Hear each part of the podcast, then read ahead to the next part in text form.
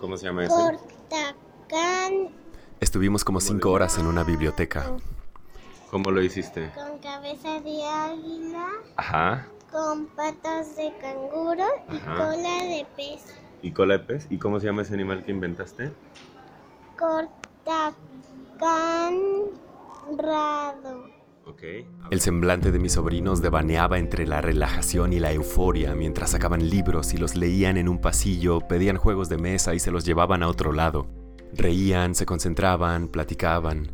La relación que establecen con los objetos de una biblioteca contrasta radicalmente con la que tienen, por ejemplo, con un centro comercial, a donde van con mucha mayor frecuencia.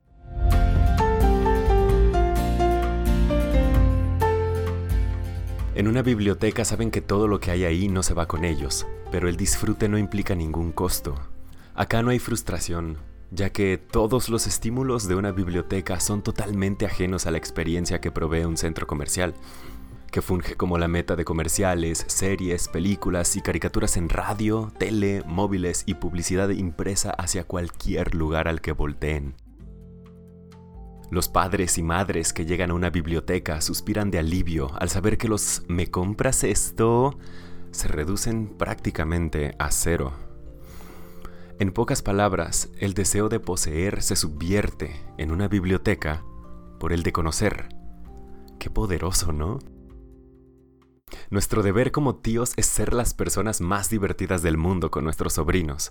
Obvio, mientras crecen y necesitan figuras adultas alrededor.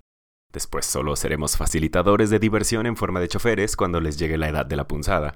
Después en el señor que les regale una botella cuando se gradúen o algo. Después en el señor que sopesará sus comentarios sobre estas nuevas generaciones.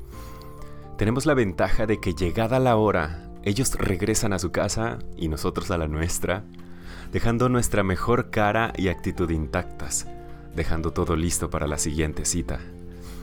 Y afortunadamente contamos todavía con lugares y espacios públicos como la Biblioteca Pública del Estado de Jalisco, la Juan José Arriola, para que el tiempo de convivencia sea una inyección de curiosidad y creatividad, para que lo que nos llevemos a nuestras vidas sean recuerdos y se fortalezcan vínculos mucho más valiosos que lo que pueda comprar el dinero.